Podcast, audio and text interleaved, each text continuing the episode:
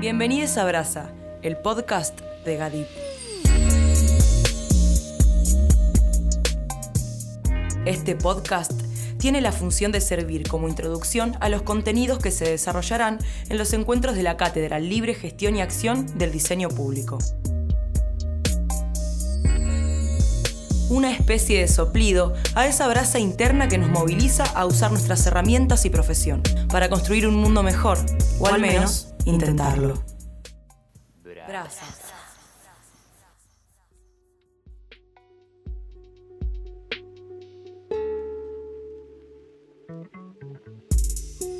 El episodio de hoy estará guiado y comenzará por Edgardo Dalaquiesa, diseñador en comunicación visual, docente de la Facultad de Artes de la Universidad Nacional de La Plata y parte del equipo docente de esta cátedra libre. Abordaremos el concepto de innovación, reflexionando sobre sus definiciones, implementación y perspectiva social. Para esto tendremos invitadas de distintas partes del mundo que nos aportarán su visión sobre la innovación, relacionándolo con sus prácticas profesionales como diseñadores.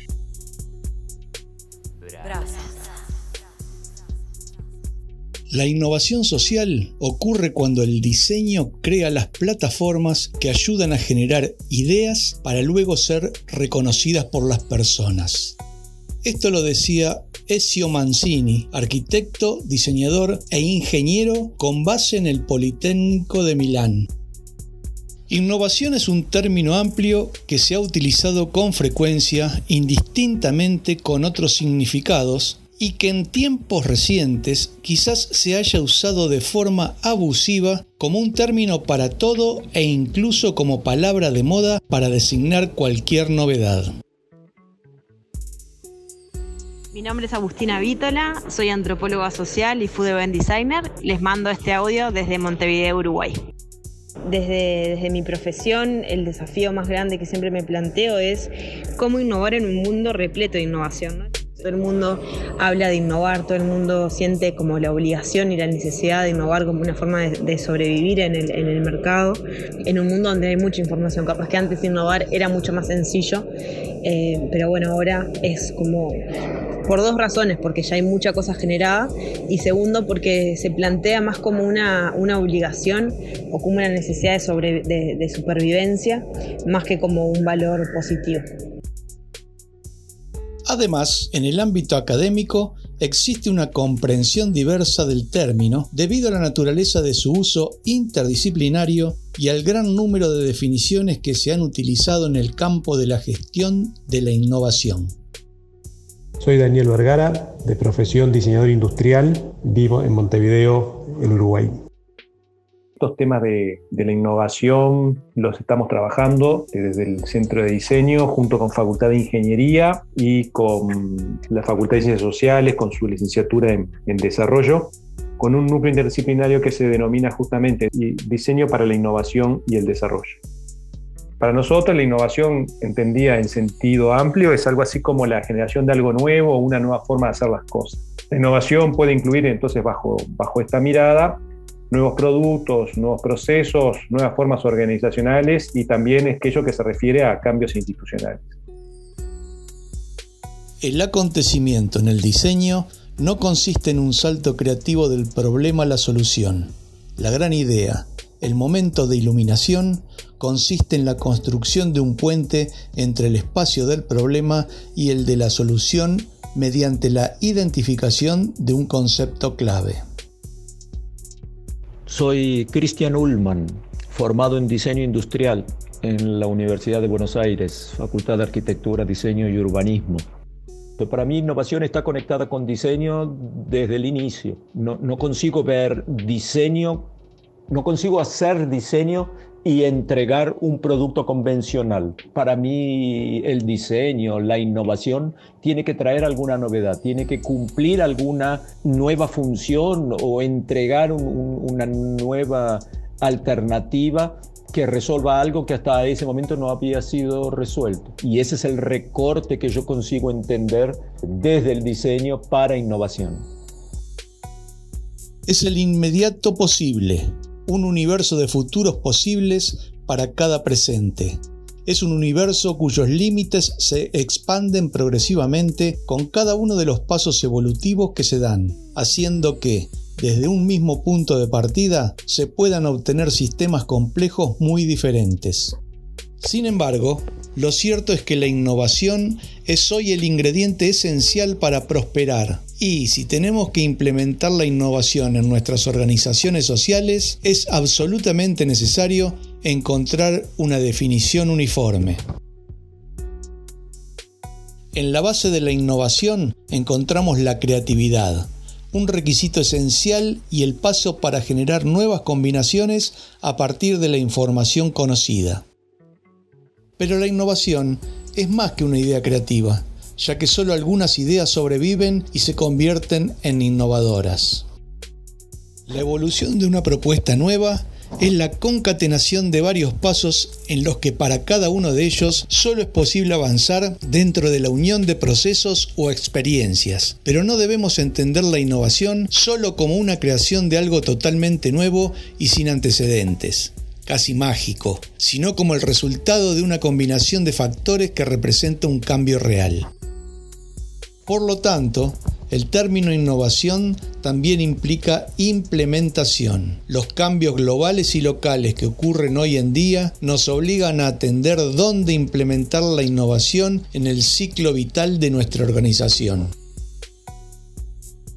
Pensamos que no es un, fenómeno neutro, porque este, puede desencadenar procesos positivos, como por ejemplo generar nuevos puestos laborales, desarrollar nuevos productos, que se mejoren las prácticas y, tecnologías, por ejemplo, haciéndolas más, más eficientes, más sustentables. Pero, de la misma manera, también la innovación, ¿verdad?, puede eh, generar impactos no deseados, puede ensanchar las, la brecha de desigualdad entre países y personas, favorecer prácticas explotadoras, contaminar el medio ambiente, entre tantos u otros efectos negativos que la, que la innovación puede tener. De esta forma, lo que queremos remarcar en los procesos de innovación es que no están exentos de, intereses de distintos actores y grupos de poder y que de algún modo los resultados que la innovación producen siempre van a estar generando eh, ganadores y, perdedores en, dichos procesos.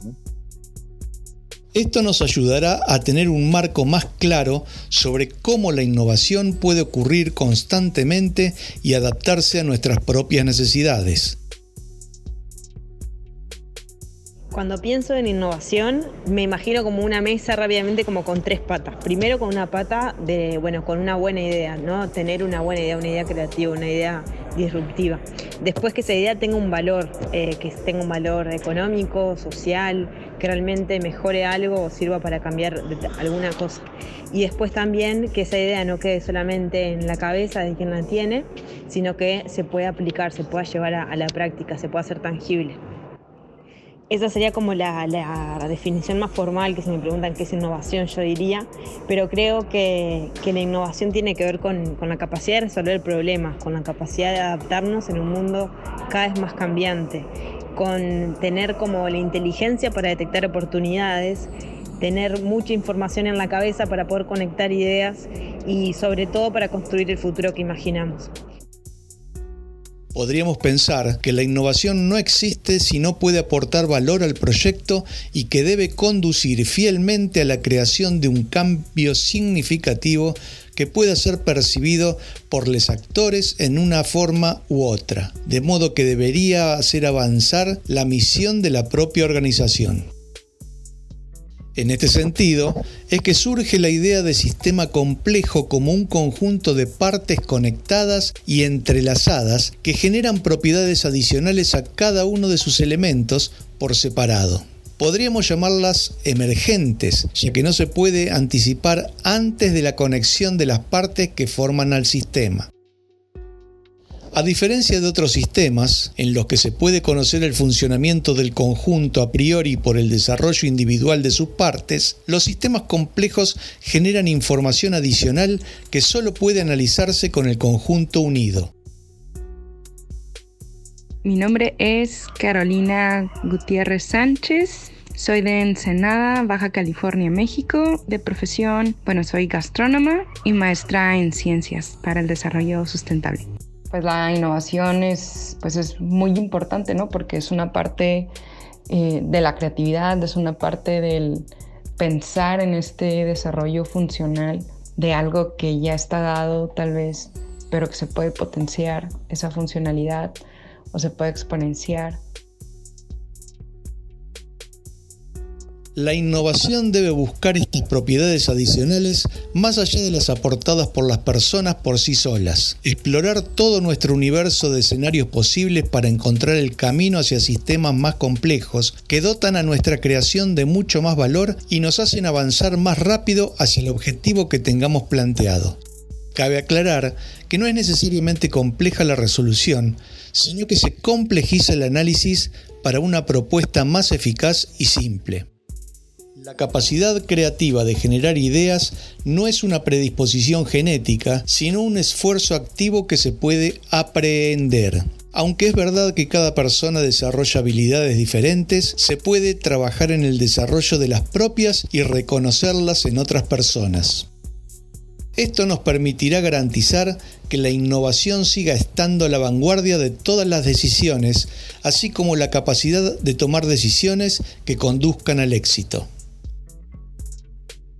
otra palabra pues pudiera ser resiliencia, porque creo que la innovación fortalece eh, pues estas eh, capacidades que tal vez no estaban, pero surgieron a través de contextos em, que cambiaron los paradigmas de, una sociedad, de una cultura, y surgen estas capacidades o ideas o experiencias ¿no? que, que se pudieran llamar como innovación. Este nuevo paradigma se entiende desde la colaboración, el poder hacerlo juntos, la creatividad, recombinación de lo que existe, las tradiciones reinventadas, tradiciones que crean nuevos materiales, y les ciudadanos involucrados, usuarios como parte de la solución. Hay que observar a quienes participan en las organizaciones y cómo las formas sociales que generan inducen a la colaboración. Yo concibo la innovación como un proceso de aprendizaje, en el, cual nosotros conjugamos distintos tipos de conocimiento a partir del diálogo y la comunicación entre diferentes actores que poseen estos conocimientos. Estos, actores pueden ser personas, grupos, departamentos, organizaciones. ¿no? Y lo que tendemos es a fomentar y tener un poco como, como base las ideas de Paulo Freire sobre el diálogo de, saberes, ¿no? Es esta cuestión del encuentro de diálogo de saberes entre el saber académico y el saber popular.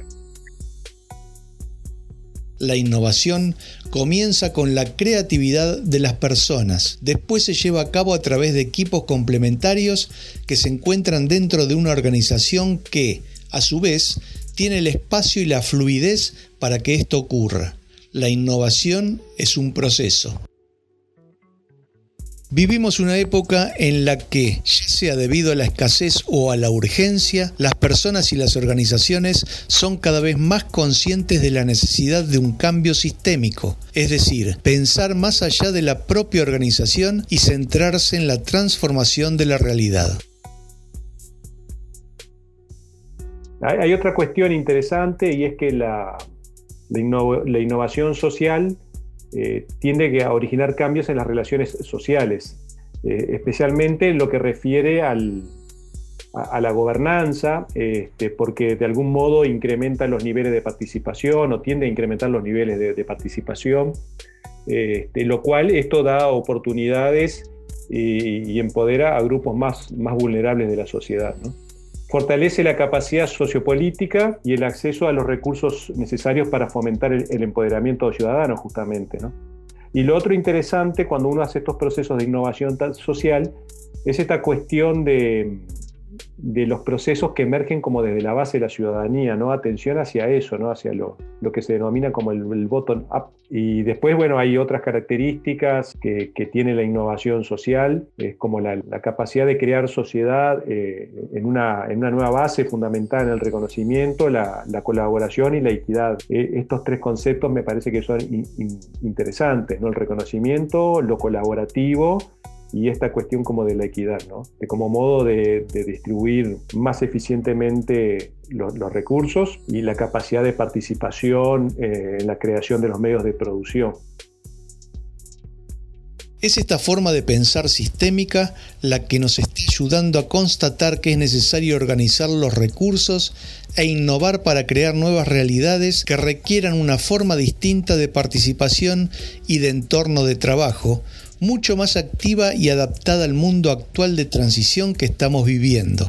Nos estamos dando cuenta de que no hay una única solución, sino múltiples posibilidades. Las metodologías de innovación mueven constantemente a los participantes en torno al modelo de aprendizaje por la experiencia en un proceso que está lejos del lineal y que se mueve continuamente entre los extremos en los diferentes pasos. Sin embargo, estos son el razonamiento y los rasgos subyacentes que se observan en la mayoría. Los procesos para generar innovación se encuentran, ya sea de forma consciente o inconsciente, entre lo visible y lo invisible, entre la amplitud y la profundidad, y entre lo individual y lo colectivo. Lo visible y lo invisible se precisa una visión sistémica para interconectar constantemente los mundos concretos y abstractos a fin de explorar el contexto a partir del cual queremos innovar. Conocer el sistema, sus estructuras y los procesos de interacción entre los aspectos tangibles y los intangibles apuntalará serie de valores, formas de pensamiento y perspectivas que son necesarios para una comprensión profunda del contexto, el cual aportará una dimensión integral a nuestras ideas. Análisis y profundidad.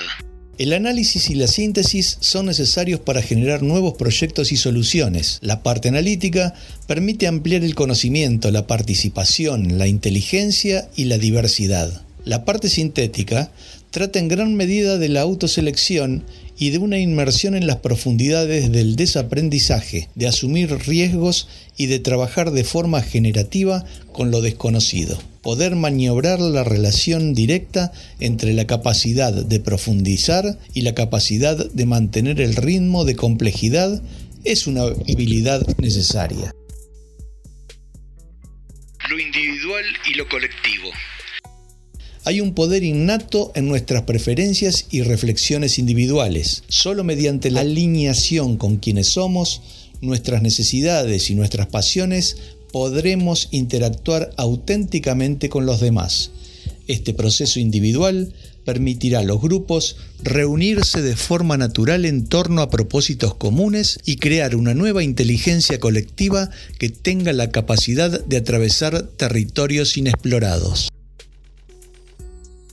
A lo largo de la historia, el conocimiento nuevo ha sido producto de equipos y grupos. El poder de llevar lo individual a lo colectivo es que el conocimiento se puede traducir no solo en nuevos productos, estructuras o servicios, sino también en valores, comportamientos y relaciones que cambian, que reflejan la manera en que funcionan los sistemas humanos y los procesos fluyen de un estado al siguiente, como lo haríamos en nuestras vidas.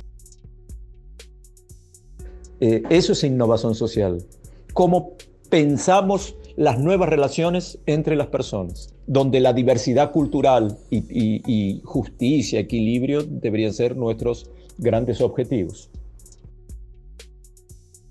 Al poner un cierto marco de trabajo y estructura, estas metodologías pueden guiar el proceso y extraer el máximo conocimiento de cada fase, así como proporcionar una dirección, un significado y un propósito a nuestra labor.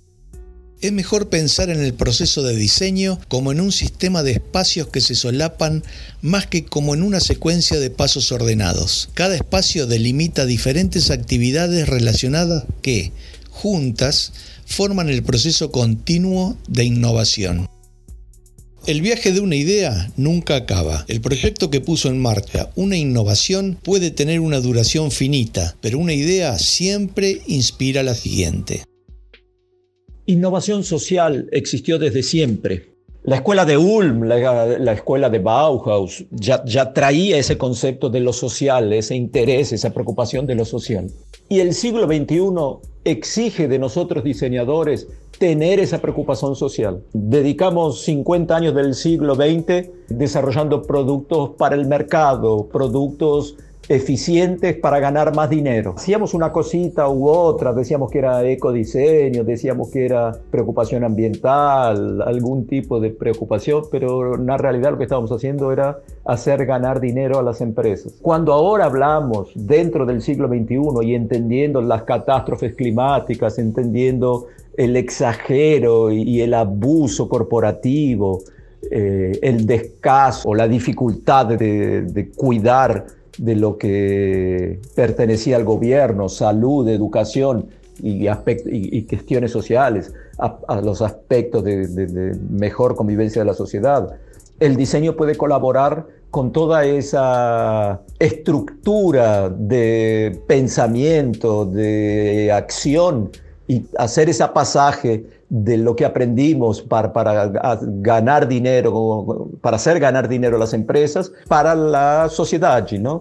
Entonces, nada más justo que mirar para este nuevo sector y entender qué es la innovación social y qué podemos hacer. ¿Qué es lo que trae aparejado? Muchas cosas. En vez de ganar dinero, ganar tranquilidad, ganar felicidad, respetar los aspectos culturales, respetar toda la diversidad posible de los seres humanos, entender al ser humano como un otro animal de todas las especies animales y que conviven con las especies vegetales. Entonces, desde la innovación social y, buscando nuevas conexiones para reducir privilegios, potencializar a diversidad, necesitamos entender también que no terminan las cosas no social, que nos tenemos que conectar con toda la flora y toda la fauna y desde ese nuevo punto de vista construir nuevas situaciones y generar mejores alternativas. La innovación es, por tanto, un proceso continuo que nos ha permitido sobrevivir durante muchos siglos, a pesar de las crisis. Esto lo decía Mark Twain.